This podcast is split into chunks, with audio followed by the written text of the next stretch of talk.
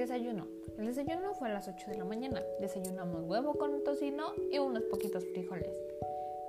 La excursión en un camello comenzó a las 10 de la mañana. Estuvo padrísimo, solo que el camello se cayó unas cuantas veces, pobrecito, pero no pasó nada malo. Terminamos a las 12, en la cual nos llevaron una visita guiada a las ruinas de Santiago. Estuvo padrísimo, esas ruinas 14 horas comimos en el oasis de Miras alimentos naturales como cocos, dátiles, nopales, un buen de cosas naturales que no sabía ni qué eran, pero están muy ricas. A las 17 horas paseamos por las dunas de, de Fraguas. El nombre está un poco raro, pero estuvo padre porque pudimos pasar por la arena y estuvo muy bonito. A las 19 horas nos volvimos al hotel en la furgoneta. La pobre furgoneta estaba a punto de deshacerse, pero pues llegamos. Y a las 21 horas por fin fue la cena. Desayunamos esta vez pedimos algo normal como sándwiches porque como ya hemos comido cocos, dátiles, todo eso, quedamos satisfechos y solo pedimos cena.